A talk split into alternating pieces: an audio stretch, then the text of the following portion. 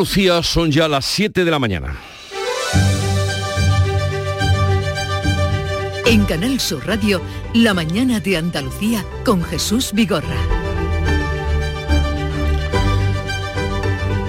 Buenos días, queridos oyentes. Es eh, martes 14 de febrero, así pues, San Valentín. Martes, Consejo de Gobierno en la Junta y día en el que se va a aprobar el recurso contra el impuesto a las grandes fortunas. El Ejecutivo andaluz considera que el gravamen del Gobierno de Pedro Sánchez invade sus competencias, por lo que va a pedir la suspensión cautelar. Así lo manifestaba la consejera de Economía, Carolina España. Una invasión de competencias total y absoluto, además de un auténtico, una auténtica chapuza técnica, puesto que va como enmienda de otra ley ante la denuncia hecha por Andalucía y la, por la intención de privatizar la atención primaria, la consejera de Salud, Catalina García, explica que la orden revisará las tarifas de hace 25 años y niega las acusaciones de privatización. Este gobierno no va a privatizar absolutamente nada. Lo que está haciendo el gobierno de la Junta de Andalucía es modificar una orden de tarifas del año 98. Esta acusación de privatizar la atención primaria la lanzaba la portavoz de la coalición de izquierdas por Andalucía, Inmaculada Nieto. Ante la gravedad de las intenciones que tiene el gobierno de Moreno Bonilla de privatizar la atención primaria en Andalucía, hemos solicitado la comparecencia de la consejera Aclararemos este punto o trataremos de hacerlo con la consejera de salud que estará con nosotros a partir de las 8 de la mañana. Y hoy se va a aprobar la subida del salario mínimo. El Consejo de Ministros la eleva a 1.080 euros en 14 pagas tras el acuerdo con los sindicatos y la polémica por las declaraciones de Pedro Sánchez contra los empresarios. Tendrá efecto retroactivo desde el 1 de enero y lleva 14 eh, pagas anuales. El Supremo mantiene la inhabilitación de Junqueras y otros líderes del procés. El alto tribunal evita usar la reforma de la malversación impulsada por el gobierno para bajar las penas a los condenados y avisa de que un nuevo intento de secesión territorial quedaría eh, impune por la supresión del delito de sedición. Por otra parte, Bruselas eleva hasta 1,4 la previsión de crecimiento de la economía española. A pesar de ello, las autoridades se quedan siete décimas por debajo de la previsión del gobierno. La Comisión Europea ve una inflación del 4,4%. Hoy se va a reunir eh, el Consejo de Ministros de Finanzas de la Unión Europea. Y en cuanto al tiempo, sigue soplando el levante fuerte en Cádiz y en el litoral mediterráneo irá amainando a lo largo del día. Nubes y claros y calima en la costa oriental. Las máximas están en ascenso. Vamos a conocer con más detalle cómo viene el día en cada una de las provincias andaluzas. En Cádiz, salud votaron. Hay nubes, hace viento todavía, aunque va bajando, 14 grados a esta hora máxima de 17. En Campo de Gibraltar, Ana Torregrosa. Aquí también tenemos nubes, sigue el viento a esta hora, tenemos 13 grados y la máxima prevista 16. ¿Cómo viene el día por Jerez, Salva Gutiérrez? Buenos días, pues 13 grados a esta hora, también algunas nubes, seguimos en aviso naranja por viento, llegaremos hoy a los 17 grados de máxima. ¿Qué se espera en Huelva, Sonia Vela? Se esperan lluvias débiles esta tarde, Jesús, en la zona más occidental de la provincia. Ahora tenemos cielos con nubes prácticamente en toda Huelva. En estos momentos 9 grados en la capital, la máxima para hoy de 20. En Córdoba, Miguel Vallecillo. De momento con 9, algunas nubes y la máxima será de 18. ¿Cómo viene el día por Sevilla, Pilar González? Igual que en Córdoba, nubes, una máxima de 18 y ahora tenemos 10 en la capital. ¿Cómo amanece Málaga, María Ibáñez? Pues un día más con muchísimo viento, tenemos aviso amarillo en toda la costa por fuerte oleaje. En la capital 13 grados a esta hora, alcanzaremos los 18. ¿Y por Jaén, Alfonso Miranda? Día para no ir a la peluquería por las fuertes rachas de viento que están soplando, 9 grados en la capital. Seguiremos el consejo. Granada, Laura Nieto. Con nubes, levante fuerte en el litoral, 5 grados, ahora mismo máxima prevista 16. Y por Almería, María Jesús Recio. Se espera que baje un poquito el viento, que nos ha azotado con fuerza esta madrugada en la capital, 13 grados, máxima 19.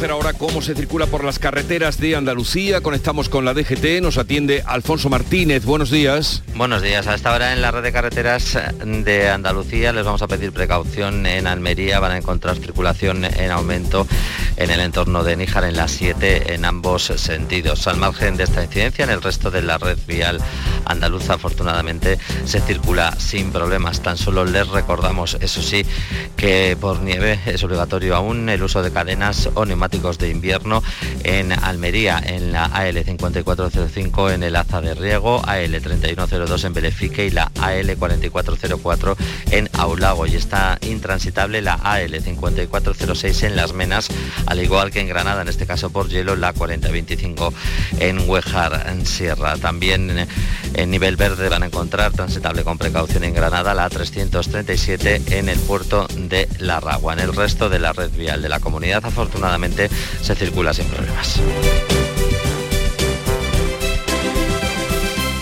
7, 6 minutos de la mañana sintonizan Canal Sur Radio. Cari, contigo todas las lunas son lunas de miel. Pero qué luna ni qué luno, José Mari. Si son las 8 de la mañana. Con el cupón diario de San Valentín de la 11, todas las lunas serán lunas de miel porque podrás ganar 500.000 euros. Y si entras antes del 14 de febrero en cuponespecial.es, podrás conseguir tarjeta regalo para viajar y disfrutar. Cupón diario de San Valentín de la 11. Ay. Bases depositadas ante notario. A todos los que jugáis a la 11, bien jugado. Juega responsablemente y solo si eres mayor de edad. Con la formación profesional, el futuro es presente. Porque me da acceso a un trabajo de calidad. Ministerio de Educación y Formación Profesional, Gobierno de España. En Canal Sur Radio, la mañana de Andalucía con Jesús Vigorra. Noticias.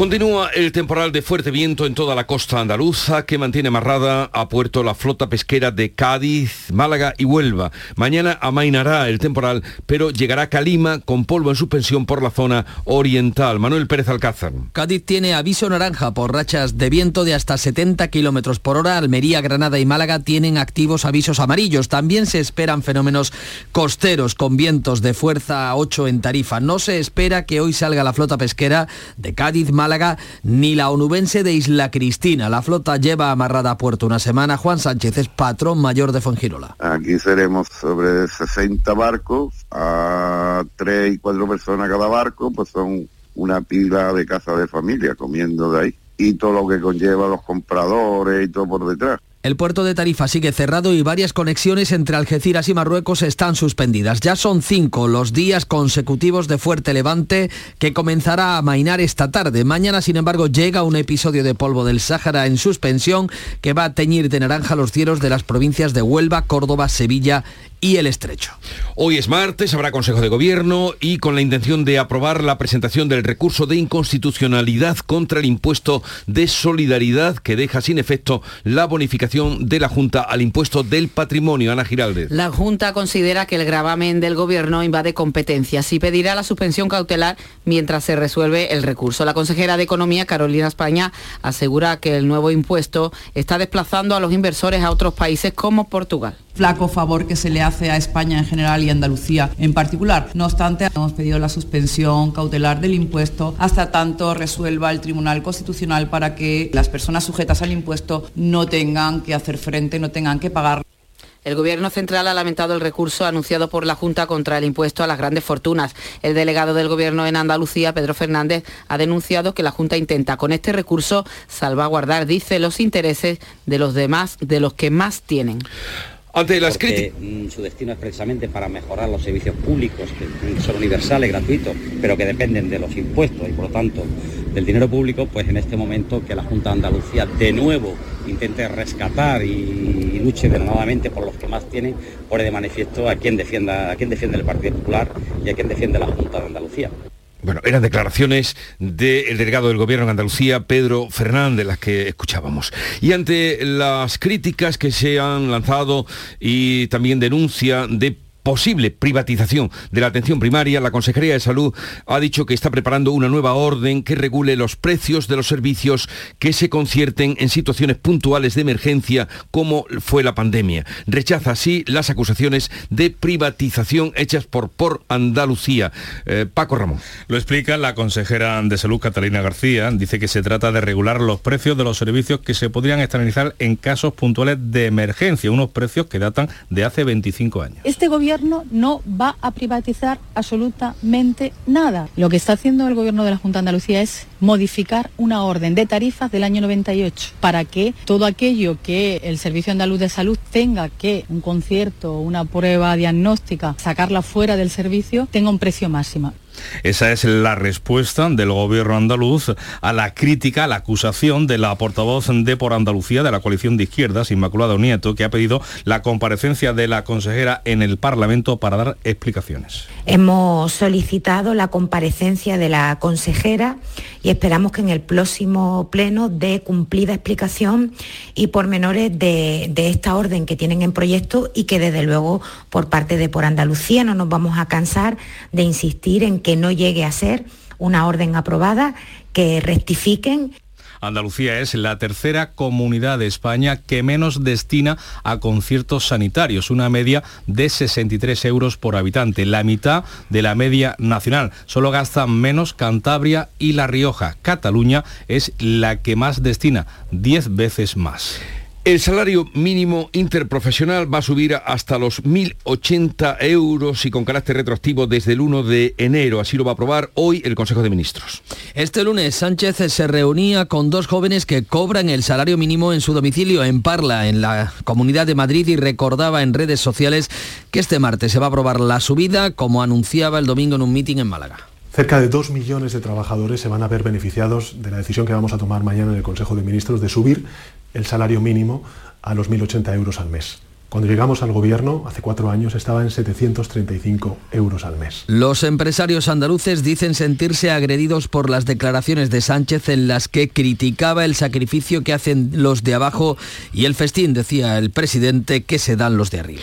Volvemos ahora al discurrir de la ley del solo sí es sí en su trámite parlamentario. La mesa del Congreso va a iniciar hoy ese trámite de urgencia de la reforma de la ley del solo sí es sí registrada por el PSOE y que mantiene el enfrentamiento con sus de gobierno. La mesa calificará el trámite de urgencia de la reforma que contará con el apoyo del PP. La reforma socialista de la ley mantiene las divergencias con sus socios de coalición. Desde Podemos, Irene Montero ha vuelto a reclamar una reunión para acordar los cambios. La decisión es profundamente política. Si llegamos al acuerdo de mantener el consentimiento en el centro del Código Penal, soluciones técnicas rigurosas siempre ha habido pero la número 2 del PSOE, María Jesús Montero, concluye que el diálogo ha entrado en un callejón sin salida y que no pueden retrasar una solución técnica que evite las reducciones de la condena de la ley. Tenemos ahora todo el trámite de enmienda, como es propio de una ley, y por tanto estudiaremos todo. Y en ese marco, en ese seno, mantendremos cuantas reuniones sean necesarias para intentar llegar a un consenso. Pero también el intento de consenso no se puede prolongar hasta la eternidad sin dar respuesta a las mujeres. Podemos redobla su presión sobre el PSOE. Le ha acusado de, este lunes de bloquear siete leyes en el Congreso. La ley de bebés robados, la de secretos oficiales, la de morosidad, la ley de seguridad del paciente, la ley de libertad de expresión y también la ley de salud mental y la ley de la ELA. La Guardia Civil ha detenido a un hombre por quebrantar la orden de alejamiento de su pareja en la localidad malagueña de Junquera. Se le detuvo tras intentar escapar saltando por el balcón. Los vecinos aseguraban que las discusiones y peleas eran frecuentes. Se encuentra en prisión ya que tenía pendiente una orden de detención por otros delitos no relacionados precisamente con la violencia de género. El Tribunal Supremo mantiene la condena de inhabilitación de 13 años contra Uriol Junqueras tras revisar las penas por la reforma del Código Penal que rebajó el delito de malversación una rebaja que no va a facilitar la vuelta inmediata de Junqueras a la política. El Supremo mantiene también la inhabilitación a los exconsejeros Romeva, Turul y Basa por delitos de desobediencia en concurso con el de malversación. En Twitter, Junqueras ha acusado a los jueces de perpetuar la persecución política. El tribunal mantiene la condena por desórdenes públicos a los Jordis para la expresidenta del Parlamento, Forcadell, y los exconsejeros Rull y Forn, condenados por desobediencia, la reforma legal extingue la condena. El alto tribunal advierte que la supresión del delito de sedición deja impune futuros intentos de secesión. Según publica El Mundo y en base a la resolución del Supremo, la Fiscalía Superior de Cataluña va a acusar por malversación agravada a José María Llobé y a Luis Salvador, los hombres de confianza de Junqueras en economía y en hacienda, por un delito que les puede suponer condenas de cárcel. Y siguen las críticas a Pedro Sánchez por viajar en el avión oficial Falcon al mitin del PSOE de este domingo en Málaga. El portavoz del gobierno andaluz, Ramón Fernández Pacheco, le pide al presidente que predique con el ejemplo. Minutos después de afirmar que venía a luchar contra las élites, eh, después de bajarse de un avión, el Falcon, para realizar el trayecto Sevilla-Málaga. Esa actitud no solamente demuestra que es un presidente del gobierno sin ninguna conciencia ambiental, sin ningún tipo de compromiso ecológico, sino que además demuestra una clara frivolidad, ¿no? Pero el secretario general del PSOE andaluz, Juan Espadas, enmarca ese desplazamiento dentro de la normalidad de la agenda pública del presidente y también de su seguridad. Tengo claro es que eh, las cuestiones de seguridad y sobre todo la agenda del presidente es pública y se justifica claramente eh, también sobre la base de, de las visitas que él realiza al margen de otras de carácter político cuando va a un lugar y visita una empresa como hizo en el caso de Málaga ayer. Críticas también en el seno del Partido Popular a Núñez Feijó por considerar correcta la reforma de la ley del aborto que avaló la semana pasada el Tribunal Constitucional. La primera, la del exministro del Interior, Jaime Mayor Oreja, que le pide que reflexione. Solicitamos que el presidente del Partido Popular, sus órganos de dirección, reflexionen, reconsideren su postura Críticas también desde la Iglesia Católica. El obispo de Orihuela Alicante, José Ignacio Munilla, asegura que Feijó sobra en el PP. Como, como alguien con recta conciencia, sabiendo que el don de la vida es inviolable, puede apoyar un partido político así. La respuesta del partido la da el portavoz de campaña Borja Semper, que ha salido al paso para matizar las palabras de su líder Feijó. Nunca le he oído hablar al presidente Feijó de que el aborto es un derecho es, insisto, perfectamente compatible con la defensa de la vida y con la defensa de la maternidad. Bruselas eleva hasta el 1,4% la previsión de crecimiento de la economía española para este año. Este martes se reúne el ECOFIN. Tras la reunión de los ministros de Economía y de Finanzas, vamos a conocer los datos del Producto Interior Bruto y del empleo del último trimestre de 2022. La Comisión sitúa a España al frente de las grandes economías europeas y del conjunto de la eurozona, que va a crecer una media del 0,9%. No obstante, la previsión es más prudente que la del gobierno español, que espera un crecimiento este año del 2,1%. La vicepresidenta Nadia Calviño destaca que Bruselas sitúe la inflación en el 4,4%. De momento no vemos ninguna indicación de efectos de segunda ronda que hagan la inflación más estructural en el caso de España. Los datos adelantados de, enero apuntan a que se sigue bajando tanto el índice de precios al consumo como el índice de precios al consumo subyacente. El Euribor el Euribor, que ustedes saben que va directamente a la hipoteca, supera el 3,5% por primera vez en 15 años. Este índice de referencia para las hipotecas sitúa su tasa diaria en el 3,51 por primera vez desde diciembre de 2008. La media del mes está en el 3,44%, lo que a final de febrero puede suponer otra subida de las hipotecas de unos 340 euros al mes. El Banco Central Europeo ya ha dicho que va a seguir encareciendo el dinero, por lo que el Euribor puede llegar hasta el 4%. Alemania lidera un bloque de siete días contra la reforma eh, un bloque de siete países, perdón, contra la reforma del mercado energético que promueve España. Berlín ha remitido una carta a la Comisión Europea en la que reclama una reforma limitada del actual mercado eléctrico europeo. Frente a la iniciativa del gobierno español, que ha pedido desvincular el precio de las renovables del gas y mantener la excepción ibérica, la iniciativa alemana apuesta por dejar como está el sistema actual con algunos retoques, ya que dicen el sistema ha resistido. Alemania cuenta con el respaldo de Dinamarca, Países Bajos, Finlandia, Luxemburgo, Letonia y Estonia por otro lado, Bruselas se abre al diálogo ya que el hidrógeno verde pueda ser nuclear como plantea Francia. La Comisión ha adoptado un acto delegado en el que amplía la definición de hidrógeno limpio. Entrará automáticamente en vigor si no se opone una mayoría cualificada de Estados miembros o una mayoría absoluta en la Eurocámara.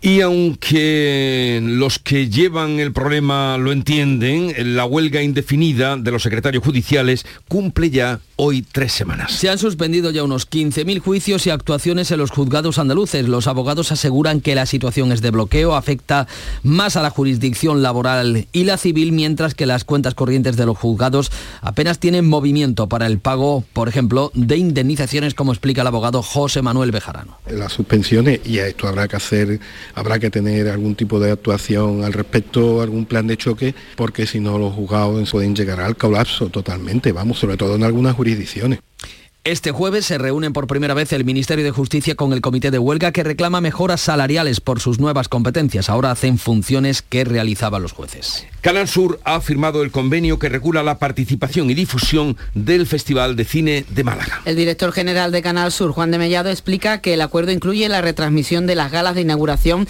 y la clausura va a estar presente con programación especial en los diferentes espacios del certamen ratifica el compromiso con el cine, en este caso con el cine andaluz, una decena de películas participadas por Canal Sur van a participar en varias de las secciones del, festival, uno de los festivales sin duda más importantes, no solo de España, de Europa, y después nos va a permitir también desarrollar una amplia oferta informativa en todo nuestro espacio, tanto de la tele como de la radio, como de la plataforma Canal Sur, para dar cobertura al festival.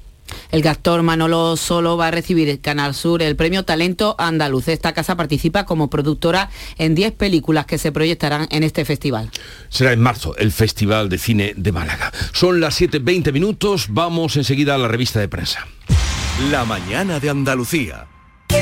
Segundas rebajas del líder Rapimueble. Vamos a por todas. Dormitorio juvenil 478 euros. Sofá cheslón 499 euros. Y paga en 12 meses sin intereses con todas las ventajas de Rapimueble. Más de 200 tiendas en toda España y en rapimueble.com.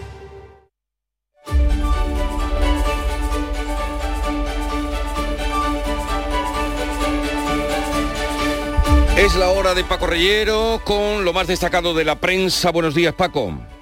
Muy buenos días, Jesús. Aquí seguimos con nuestro resfriado que no queremos compartir. Todo Compartimos las noticias con los Todo pasará. Hombre, porque Voy, voy, exactamente, todo pasa. No hay mal que en 100 años dure ni que cuerpo que lo resista. Te puedes imaginar, el Supremo ocupa las principales portadas del día. Por ejemplo, nos cuenta el país que el Tribunal Supremo frustra el plan del gobierno de bajar las penas para el eh, proceso. El tribunal confirma la inhabilitación de Junqueras por eh, la malversación. En la redacción de la noticia para ese diario, José María Brunet explica que el TS ha rebatido los argumentos que el Gobierno utilizó para defender la reforma del Código Penal en una decisión que mantiene las penas de inhabilitación para Oriol Junqueras, el líder de RC. Es precisamente ese enfoque el que sirve de apertura en la vanguardia. El Supremo inhabilita a Junqueras hasta 2031, pese a la reforma legal. 13 años de inhabilitación ah, para Junqueras. El enfoque del mundo y el de ABC son ah, bastante similares, coincidentes. El Supremo ah, constata la desprotección del Estado y señala que a futuro un nuevo 1 de octubre, uno quedará impune. Eh, en este sentido, el diario El Mundo destaca en su portada que el alto tribunal alerta de que suprimir la sedición permite otro intento de secesión sin eh, consecuencias penales y el editorial de ABC es eh, dique sin contención, un titular bastante explícito. El periódico de España cree que el Supremo y el CSI están dando un giro al plan de Sánchez porque Ambos asuntos, en opinión del periódico de España, embarran los planes del presidente en este año electoral. Bueno, ¿y qué otros aspectos destacan las portadas de este martes 14 de febrero? Encontramos en el mundo una fotografía de primera ah, para Luisa, una mujer de 22 años que se ofrece como Sugar Baby en una aplicación desde hace dos años. Alerta el mundo que las eh, nuevas tecnologías ofrecen multitud de variantes de ofertas que se deslizan como una opción una opción más en las aplicaciones concebidas para, para ligar, pero eh, las asociaciones que luchan contra la explotación sexual alertan de que se trata de prostitución encubierta. Es el asunto, digo, principal de apertura del mundo, que también dedica un extenso reportaje. La razón destaca que la Unión Europea rebaja en siete décimas la previsión de crecimiento del gobierno de Calviño. La Unión Europea mejora en algo las previsiones, un 1,4%, pero eh, Calviño eh, la mantiene en el 2,1%. Considera Infolibre que Ayuso se queda sola en su guerra con las protestas sanitarias, que el resto de autonomías están tratando de apaciguar. El Independiente. Anota que Podemos amaga con boicotear en la mesa del Congreso la reforma del PSOE para ley, de ley del sí es sí. Y destacamos también eh, la viñeta de Idígora Sipachi para el mundo eh, en el que estamos el 14 de febrero. Jesús espero que te hayas acordado eh, convenientemente lo que a ti te toca. Y vemos a San Valentín tirando flechas una detrás de otra ante un tanque ruso en Ucrania. Mezcla ambos asuntos, 14 de febrero, pero la invasión que sigue adelante. Y estamos ya a 10 días de que se cumpla el año de esta invasión. Oye, ¿qué reportaje te ha llamado la atención hoy en la prensa? Pues lo encontramos en el país, está firmado por Amalia Bulnes, la mítica sala de fiesta Los Montoya, que está en Utrera, en Sevilla, donde actuaron Camarón de la Isla o Loli Manuel, pues estaba erigida sobre la sinagoga medieval más importante de la península ibérica. Ahora un equipo de arqueólogos ha descubierto los restos bajo el suelo de esta discoteca y es normal, es normal, Jesús, que hubiera quejidos. Claro, no va a haber quejidos desde siglos atrás. Lole Manuel y todos sus eh, antepasados, claro. ¿Algún, ¿Algo con respecto a la prensa andaluza? Te anoto muy brevemente, por ejemplo, encontramos en Ideal de Jaén la cosecha de aceite jienense que queda en 168.000 toneladas, la segunda peor del siglo, organizaciones que lamentan que no se llegara bajo ningún concepto al aforo y piden medidas. En el Córdoba, fotografía de portada para los tres bomberos cordobeses que acaban de volver impresionados de Turquía. El nivel de devastación es brutal, dicen ellos. En ABC alertan eh, de que Sevilla, la policía local, solo tiene nueve, eh, nueve, agentes para realizar la prueba de la alcoholemia y en el diario Sur, el aeropuerto que supera ya las eh, cifras previas a la pandemia con el mayor aumento de viajeros del país. Vamos ya al deporte hoy con Manolo Martín. Manolo, buenos días. ¿Qué tal? Jesús, muy buenos días. ¿A qué debemos tal honor? Bueno, pues eh, las cosas que pasan, ¿no? Terremoto inesperado en el Betis. El director deportivo Antonio Cordón medita su marcha del club bético. ¿Por qué? Bueno, pues porque según el propio director deportivo todavía del Real Betis Balompié, eh, habría llegado a su techo deportivo en la institución sevillana. Eh, entiende que lo que se ha hecho hasta el momento prácticamente es muy difícil de poderlo superar y ya la cúpula del Consejo de Administración conoce esa situación e incluso ya habría sondeado la posibilidad de buscar un sustituto eh, eh, más pronto que tarde para, como digo, cubrir esta baja. Aunque de momento la determinación no es oficial y en caso de marcharse renunciaría a su último año de contrato que le queda con el Real Betis Balompié. Y la fiesta sigue por Jaén con los ecos del brillante título de Copa del Rey del Jaén Paraíso Interior, equipo de fútbol sala. Efectivamente, Jaén fue una fiesta como podemos escuchar de fondo, ayer por el título del Olivo Mecánico, como así ya se le conoce al conjunto andaluz. Miles de aficionados celebran por las calles de la capital el hito del Jaén Paraíso Interior, vencedor, como saben, de la Copa de España 2023 por tercera vez en su historia. Los amarillos fueron recibidos por la afición con una rúa con buses descapotados y con la imagen que va a quedar para la historia de la Plaza de Santa María, historia del deporte provincial de Jaén. O sea, no hay quien les eh, no, no, no hay quien doble en, fútbol sala. Absolutamente, tienen realmente cogida la, eh, la medida en esta competición y bueno, ayer fue protagonista, fueron protagonistas en todos los espacios deportivos de la jugada de Sevilla, de, Andalucía y evidentemente en el pelotazo, porque el eh, hecho de haber sido campeón de la Copa del Rey por tercera vez consecutivo es algo que no lo había conseguido ningún club andaluz en la historia. ¿Y son jugadores aficionados o profesionales o semi? No, no, no, eh, son semiprofesionales evidentemente, cada uno pues evidentemente se dedica a su, a su profesión, pero tienen eh, el, fútbol sala pues como un elemento eh, que acompaña sus vidas y que fíjate tú la de alegría ¿no? que trae en este caso a la ciudad de, Jaén, que se está convirtiendo con esta marca del Jaén Paraíso Interior en una de las ciudades españolas con más tradición en el fútbol sala. Enhorabuena a Jaén Paraíso Interior, quédate un momentito porque ahora llega el momento de echar el cierre a la revista de prensa. Y por si todavía no he repasado la revista de prensa, Paco eh, Relleno nos pone el día. Adelante, Paco.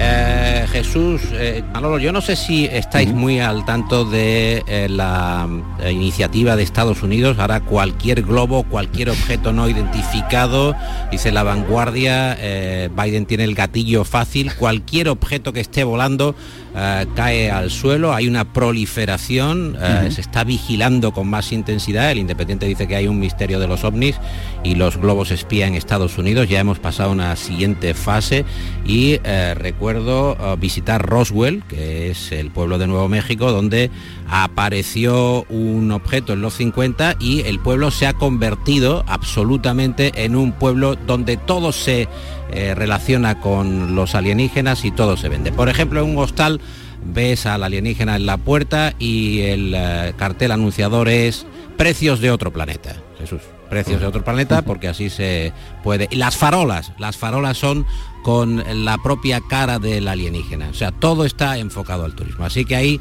los estadounidenses seguro que ven una oportunidad y empiezan a vender pueblos y pueblos y ciudades donde van cayendo los globos. Siempre hay un motivo para llamar la atención y llenar Para la el cartera. comercio. Eh, Manolo Martín, eh, un placer. Que algunos sí son profesionales y que es la Copa de España, hombre. Eh, que son profesionales, lo que tú me has preguntado, algunos de ellos. Algunos de vale, ellos vale, sí, pues ya de- está. Era Aclarado queda el asunto. Aclarado queda. Manolo, hasta luego. Hasta luego. Paco, hasta mañana, 7.30 minutos Que de vaya muy bien, que vaya muy bien. En Canal Sur Radio, La mañana de Andalucía con Jesús Vigorra.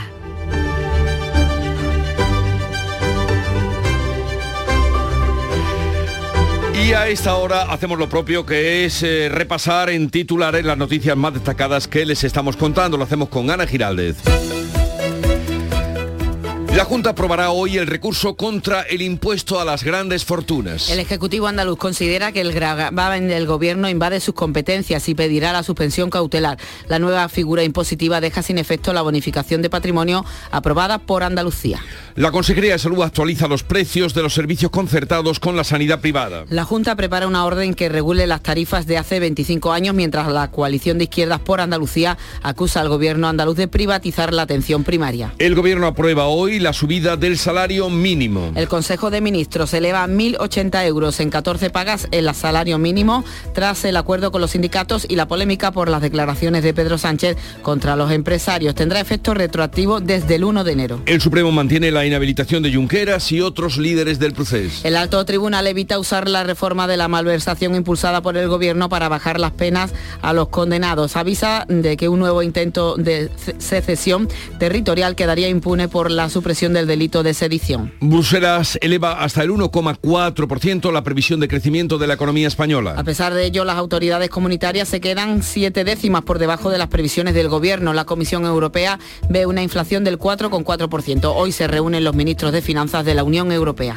El temporal mantiene amarrada a puerto la flota pesquera de Cádiz, Málaga y Huelva. Cádiz tiene previsto hoy aviso naranja por rachas de hasta 70 kilómetros por hora, donde el puerto de Tarifa sigue cerrado. Almería, Granada y Málaga tienen activos avisos amarillos. Se espera que a partir de mañana empiece a mainar el viento, pero a cambio llegará la calima. Los cielos hoy van a estar cubiertos y las temperaturas con pocos cambios. 7.32 minutos de la mañana, enseguida vamos con las claves económicas del día. El campo andaluz necesitaba un paso adelante. Por ello, hemos sembrado millones de datos, regados con inteligencia artificial para hacer posible... Siembra, la nueva plataforma colectiva por inteligencia artificial de asistencia a la planificación de cultivos para su comercialización. Toda la información para acertar y cultivar la solución más rentable. Junta de Andalucía.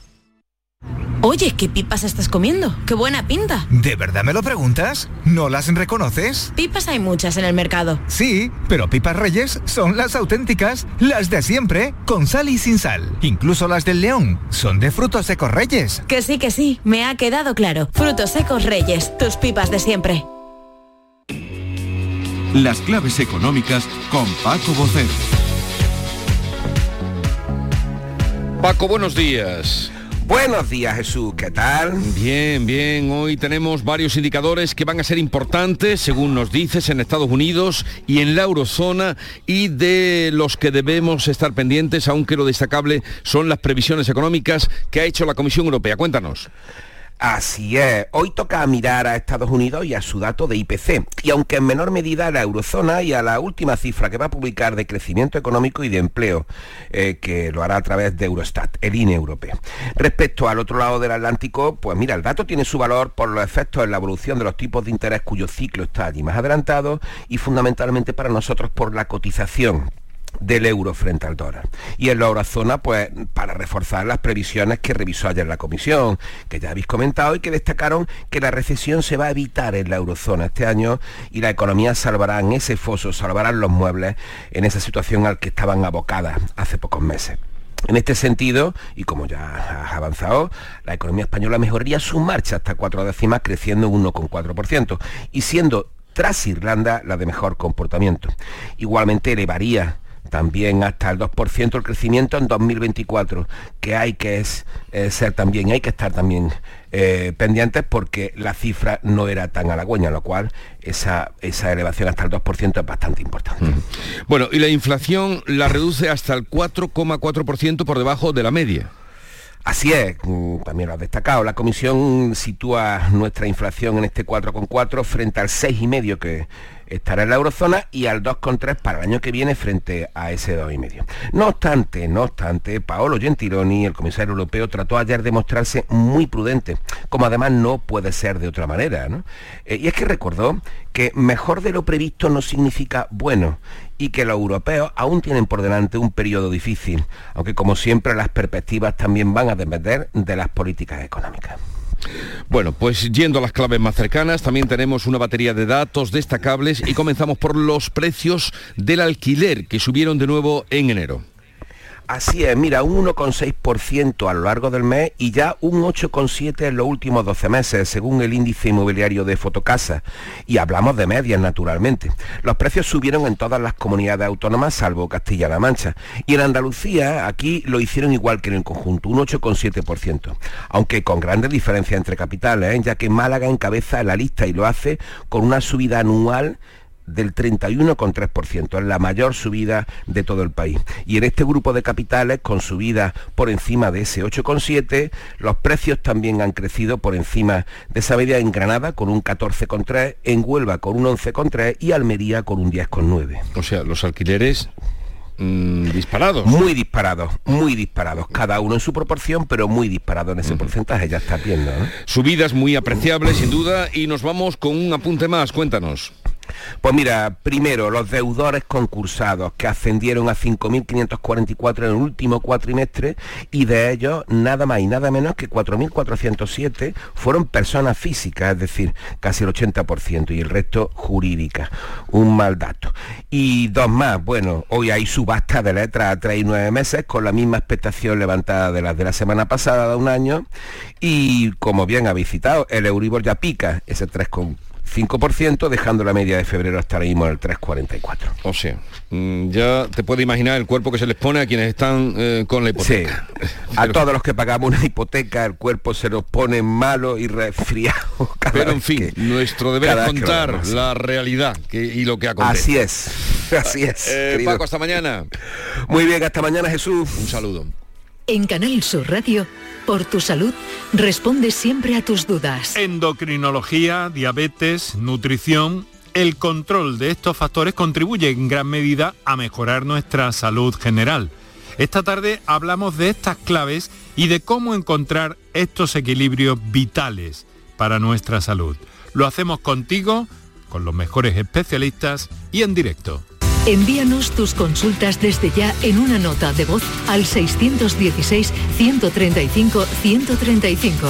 Por tu salud, desde las 6 de la tarde con Enrique Jesús Moreno. Más Andalucía, más Canal Sur Radio.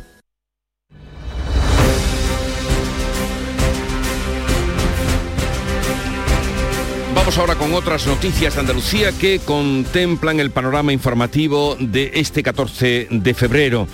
Eh, detenidos dos jóvenes por su presunta relación con la muerte de un hombre en Antequera este lunes. Cuéntanos qué ha pasado, María Ibáñez. Pues la víctima de 52 años vivía en la calle, era un indigente. Su cuerpo apareció con varios golpes en la cabeza en el rellano de un bajo en la céntrica Plaza Fernández Viaga de Antequera, en torno a las 8 de la mañana de ayer y en la zona donde habitualmente se le veía. La policía está investigando qué ha podido ocurrir. De momento se está a la espera de la autopsia al cadáver de este indigente. La autopsia podría determinar si el golpe fue accidental o provocado, aunque fruto de las investigaciones policiales ya se ha detenido a dos jóvenes de 19 años con los que al parecer el indigente podría haber mantenido una discusión.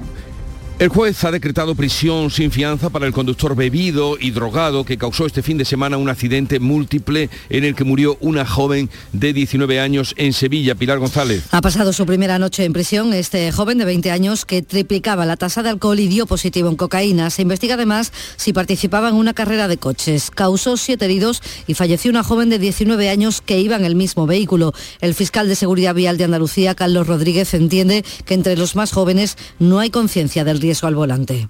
No hay educación vial, no hay responsabilidad teniendo en cuenta que cuando se maneja un vehículo es un instrumento peligroso, no se pone nadie en el lugar del otro y además no hay una conciencia clara del riesgo. Y ha quedado en libertad con cargos otro conductor sin carnet de 19 años que había consumido opiáceos y cocaínas cuando atropelló a dos personas. Una de ellas ha tenido que sufrir la amputación de un pie.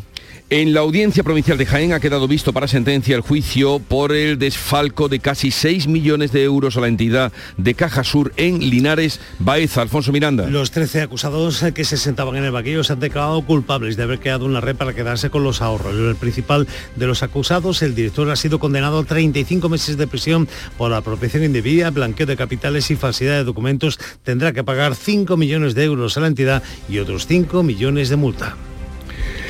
El grupo Cosentino anuncia que uno de los objetivos de la multinacional este año es rebajar al 40% el sílice cristalino de todos sus productos para hacerlos cada vez más sostenibles. María Jesús Recio. El grupo trata de sustituir algunos minerales que utilizan para fabricar sus productos por otros con menor huella de carbono y que se puedan reutilizar. Su producto estrella, el Silestone, con cerca de 30 años de recorrido, será cada vez más seguro y sostenible gracias a las nuevas tecnologías. Es el principal objetivo, destaca el director de innovación de producto Valentín Tijeras. Uno de los grandes hitos que se ha conseguido hasta el momento es que toda la cartera de Cosentino a día de hoy tiene un máximo de 50% de sílice cristalina y ya nos hemos marcado un objetivo para este mismo año de bajarlo al 40%. El Grupo Cosentino ha presentado este lunes una unidad de innovación conjunta con la Universidad de Almería. El aeropuerto de Jerez recuperó el pasado mes de enero más del 80% de los pasajeros que tenía en esa fecha antes de la pandemia. Salva Gutiérrez. Sí, concretamente cerró enero con casi 39.000 viajeros. Gracias al mercado alemán se ha producido un repunte de más del 30% en los vuelos internacionales. Precisamente, esta semana vuelven los vuelos con Alemania de la principal tour operadora que trabaja con Cádiz, TUI se retoman la programación regular con el aeropuerto de Jerez a partir del próximo vuelve, eh, vuelve jueves. Vuelven por tanto las conexiones con Düsseldorf y Frankfurt. Granada acogerá este año el Día de las Fuerzas Armadas. Lo anunció ayer la ministra de Defensa Margarita Roble. Laura Nieto. La celebración terrestre tendrá lugar en la capital, mientras que la demostración naval será en Motril. Margarita Robles ha subrayado que traer a Granada el Día de las Fuerzas Armadas es una muestra de reconocimiento a la ciudad. Queremos agradecer ese, ese calor y esa sintonía y esa cercanía que tiene la ciudad, en este caso la ciudad de Granada, con las Fuerzas Armadas.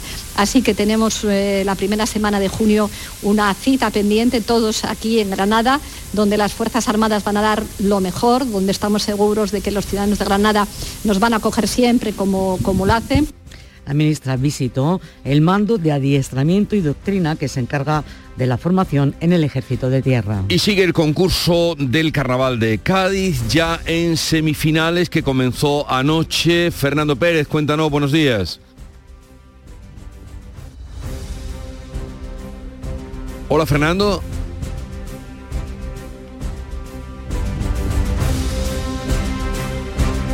Bueno, a ver si podemos conectar con nuestro compañero Fernando Pérez, que le llegó muy tarde, indudablemente. Buenos días, Fernando.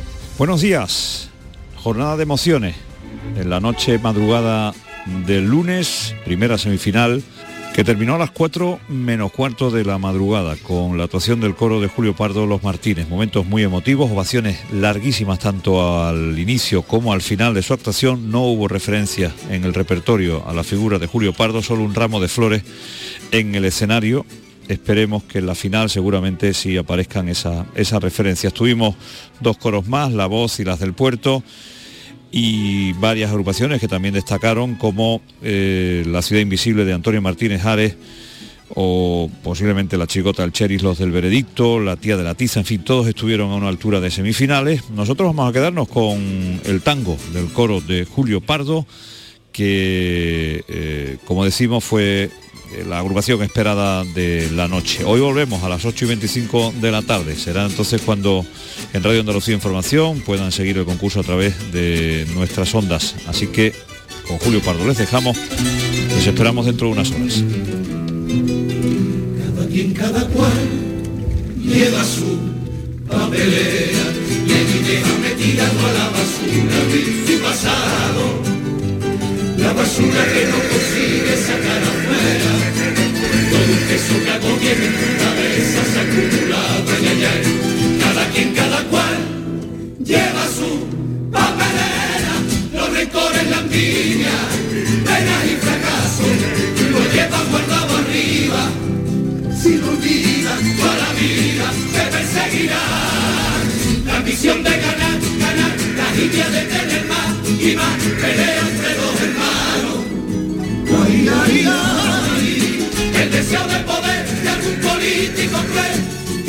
Pues con aires de carnaval llegamos a las 7.45 minutos de la mañana, 8 menos cuarto, tiempo ahora para la información local. Atentos. En la mañana de Andalucía de Canal Sur Radio, las noticias de Sevilla. Con Pilar González.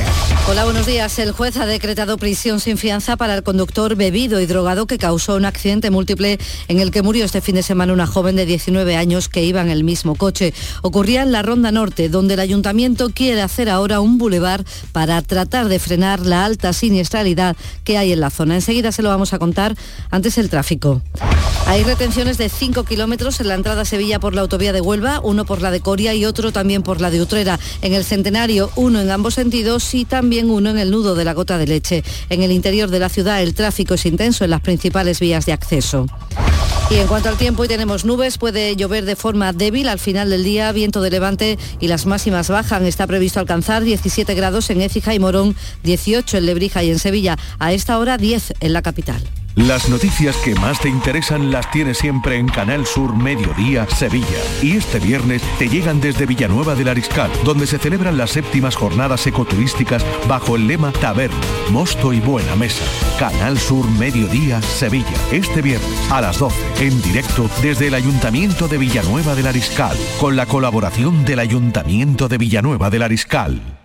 Este martes os esperamos en el Auditorio Nissan Cartuja de Sevilla para disfrutar del show del comandante Lara, en vivo y en directo. Con nueva sección, la colaboración del Yuyu, el niño del Ukelele, Abraham Sevilla y muchas, muchas sorpresas. El show del comandante Lara se graba en el Nissan Cartuja de Sevilla los martes a las 6 de la tarde. Entrada gratuita hasta completar aforo. El show del comandante Lara. Con la colaboración del Auditorio Nissan Cartuja. En Canal Sur Radio, las noticias de Sevilla.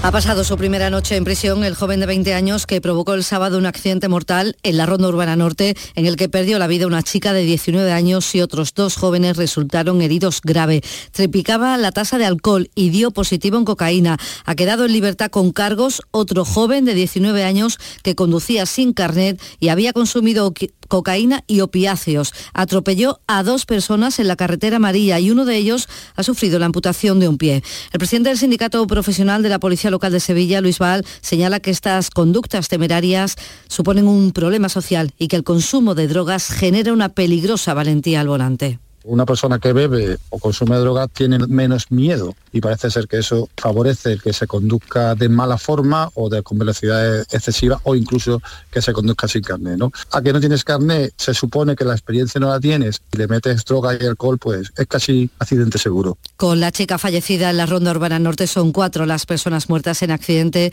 en esta zona en apenas dos meses. El ayuntamiento estudia la construcción de un bulevar en este punto negro de la ciudad. En Canal Sur Televisión, el alcalde Antonio Muñoz ha explicado que lo va a proponer en la comisión sobre el metro que se reunirá el viernes porque se aprovecharía parte de esa obra. Con la intervención subterránea del metro, convertir la parte de lo que es ahora mismo la ronda urbana norte en un, en un bulevar, desviando eh, los coches hacia una ronda eh, como puede ser la S35 la S40 y desde luego va a ser la propuesta que vamos a llevar en, la comisión eh, del metro que se va a celebrar el viernes en Sevilla a la Junta de Andalucía del Ministerio. Esto lo decía en Canal Sur Televisión, en Canal Sur Radio. El alcalde ha explicado que hay muchas posibilidades de que la Academia del Cine vuelva a celebrar próximamente la gala de los Goya en la ciudad. Insiste en la rentabilidad de este evento por la proyección que tiene y asegura que el Palacio de Congresos Fibes es una de nuestras grandes No lo tiene ningún otro palacio de congresos de España. ¿eh? Eh, no se encuentra un palacio de congreso de más de 3.000 butacas ni en Madrid ni en Barcelona. Y por tanto eso nos hace ser muy competitivos a la hora de organizar eh, un evento de estas características. También en Crónica Municipal, Ciudadanos ha propuesto reorganizar el servicio de autobuses en la feria. Esta es la propuesta del portavoz de la formación, Miguel Ángel Aumesquet.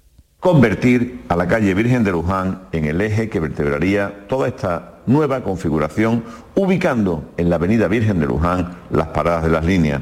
Una propuesta que además contempla la peatonalización de la calle Asunción, de esta calle por la que dejarían de pasar los autobuses durante la feria.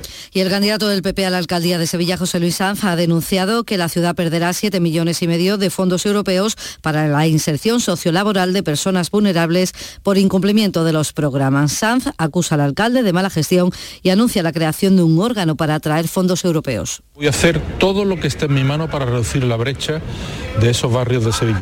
Y por supuesto, voy a crear un órgano de captación y gestión de fondos europeos. Sevilla no puede perder ni un euro que venga de Europa y sobre todo cuando van destinados a los barrios a los que más falta hacen. En el ámbito judicial, la huelga indefinida convocada desde el 24 de enero entre los letrados de la Administración de Justicia ha supuesto la suspensión de 7.300 juicios y actuaciones derivadas en nuestra provincia. Son los cálculos de los convocantes. Son las 7 de la mañana y 50 minutos.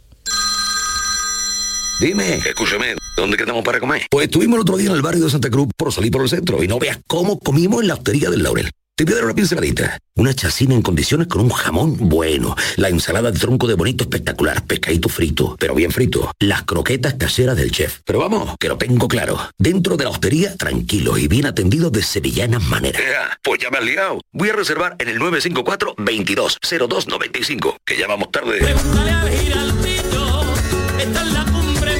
Recuerda, Hostería del Laurel, Plaza de los Venerables, Barrio de Santa Cruz.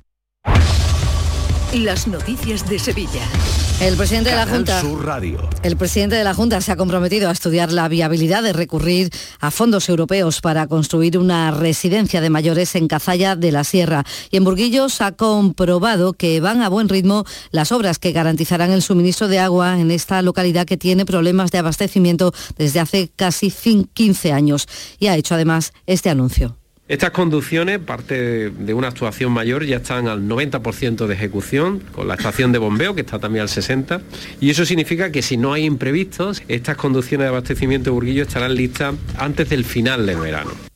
Juanma Moreno ha visitado la Sierra Norte de Sevilla y su primera parada ha sido en Constantina, donde ha inaugurado la primera estatua dedicada a- en Europa a una persona con síndrome de Down, Antonio González Gallardo. Este tributo a Antoñito y a todas las personas con síndrome de Down supera lo meramente local. No es solo Constantina, sino toda Andalucía, sino toda España y fuera de nuestras fronteras encuentran aquí precisamente en Constantina una referencia y un ejemplo de integración. En materia de salud, la Universidad de Sevilla realiza hoy pruebas de VIH y ofrece información sobre las enfermedades de transmisión sexual con motivo del Día Europeo de la Salud Sexual. Será en el pabellón docente de la Facultad de Medicina y en la sala COVID de la Facultad de Ciencias de la Educación. Deportes, Antonio Camaño, buenos días. Hola, ¿qué tal? Buenos días. El director deportivo de la entidad verde y blanca, Antonio Cordón, está meditando salir del club a final de temporada por cuestiones personales, lo que dejaría descabezado a uno de los departamentos que mejor han funcionado en los últimos años en la entidad verde y blanca. La cúpula del Consejo de Administración ya conoce esta situación y nadie se ha manifestado al respecto. Y en el Sevilla afronta esta semana la vuelta a la competición continental a una Europa League que es su competición fetiche, la ha ganado seis veces, se enfrenta al PSV el próximo jueves, pero la noticia de la jornada es buena para el entrenador, para San Paoli, porque en el día de ayer ya se recuperó en Nesiri, que podrá estar ante el conjunto holandés, y también lo hizo Alex Telles. En materia cultural les contamos que el Teatro de la Maestranza acoge este martes el preestreno de la ópera Genufa, una representación especial hoy solo para jóvenes. Carlos López. Esta tarde los jóvenes menores de 30 años podrán disfrutar de ella a precio reducido. Un buen plan, asegura la soprano Patricia Calvache, que encarna a Varena. Es la primera vez que se hace un preestreno aquí en el Teatro de la Maestranza y pienso que es una gran oportunidad para acercar al público joven, que vamos por 10 euros, pues mira, además el día de San Valentín está estupendo y es un plan que podemos hacer distinto, a lo mejor con la pareja o con una amiga o es un momento muy bonito para ir a la ópera. Las próximas citas serán el jueves 16, sábado 18 y lunes 20 de febrero. Y ya se puede ver en el canal de YouTube de la Hermandad de los Estudiantes la película El Espíritu del 73. Narra la historia de la primera cuadrilla de hermanos costaleros de la Semana Santa de Sevilla. Se cumplen ahora 50 años. El actual hermano mayor, Jesús Reza, ha querido destacar lo que significó a pesar de los recelos de aquellos momentos. Si nos ponemos en esa época era como descabellado, ¿no? Que, que chicos universitarios pues sacaran al Cristo como hacían los profesionales, ¿no? Los asalariados. No creo que fuera fueran tan conscientes de, del cambio tan radical. Y el Teatro Lope de Vega coge hoy a las ocho y media de la tarde la exaltación de La Saeta, una cita que reunirá voces como las de Elu de Jerez, Rubito Hijo Manuel y José de la Tomasa y contará con la participación de la Banda Sinfónica Municipal de Sevilla. El elogio a La Saeta estará a cargo del poeta sevillano Joaquín Caro Romero.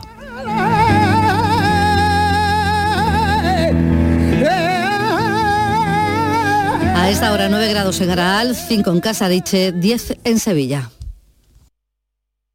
Escuchas La mañana de Andalucía con Jesús Vigorra, Canal Sur Radio. Aquadeus, el agua mineral natural de Sierra Nevada, patrocinador de la Federación Andaluza de Triatlón, les ofrece la información deportiva.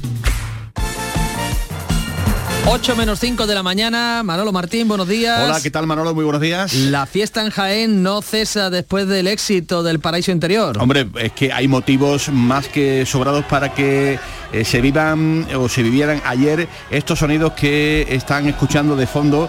Jaén fue una fiesta por el título del denominado Olivo Mecánico. Miles de aficionados celebraron ayer por las calles de la capital el hito del Jaén Paraíso Interior que como saben se proclamó el pasado fin de semana vencedor de la Copa de España del año 2023 por tercera vez en su historia. Los amarillos fueron recibidos por la afición con una rúa con buses descapotados y la imagen más llamativa fue y se vivió en la Plaza de Santa María porque ya es historia del deporte provincial con esos miles de aficionados que arroparon al equipo en un baño de masas amarillo por el título firmado en Granada. Enhorabuena para todos los jienenses y en el Betis, atención, terremoto porque el director deportivo de la entidad verde blanca, Antonio Cordón, está meditando dejar al Real Betis Balompié a final de la temporada eh, por cuestiones meramente profesionales, lo que dejaría descabezado uno de los departamentos que mejor han funcionado en los últimos años dentro del propio club. La cúpula del Consejo de Administración conoce ya perfectamente la situación e incluso ya se estaría sondeando la posibilidad de buscarle un sustituto más pronto que tarde, aunque de momento la determinación no es firme, no es definitiva, ni tampoco se ha hecho oficial, aunque sí reconocida por parte del club eh, blanco. En caso de marcharse, Antonio Cordón renunciaría evidentemente a su último año de contrato que le resta con el Real Betis Balompié. Eso en el Betis. En el Sevilla afronta ya su vuelta a la competición continental, una Europa League que ha ganado, como todo el mundo sabe, en seis ocasiones y que tiene al PSV de Eindhoven eh, como el próximo visitante el jueves en la ida de la eliminatoria previa a los octavos de final, con un Sevilla que empieza a sacar un poco la cabeza en el campeonato doméstico. La gran noticia para el técnico San Paoli es que va a poder contar con Youssef Nesiri, quien se retiró del duelo ante el Mallorca con molestias en el pie y ayer ya entrenó con aparente normalidad. También lo hizo Alex Telles, quien ya se entrena también con eh, normalidad. Cádiz es otro, la llegada en enero de jugadores contrastados en la categoría ha cambiado la cara a un equipo necesitado de puntos y también de ilusiones. Por lo pronto, los del nuevo Mirandía ya duermen fuera del por primera vez en esta temporada. 21 jornadas han hecho falta para que el Cádiz salga de la quema, pero el buen trabajo de los de Sergio, pues evidentemente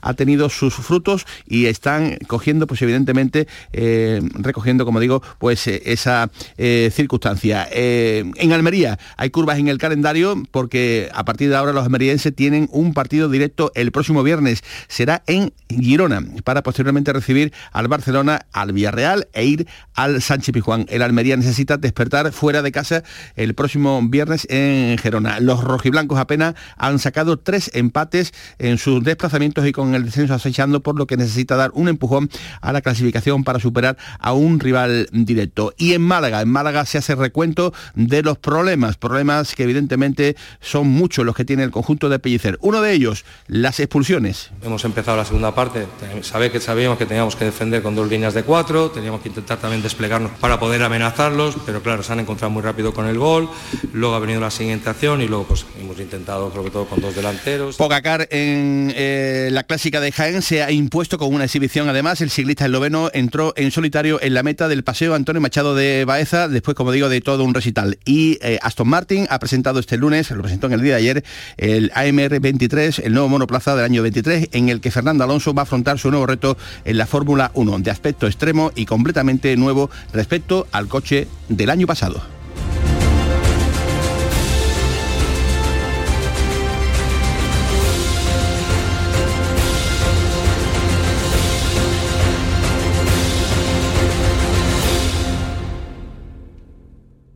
Aquadeus, ahora más cerca de ti, procedente del manantial Sierra Nevada, un agua excepcional en sabor, de mineralización débil que nace en tu región. Aquadeus Sierra Nevada es ideal para hidratar a toda la familia y no olvides tirar tu botella al contenedor amarillo. Aquadeus, fuente de vida, ahora también en Andalucía. Canal Sur Radio, la radio de Andalucía.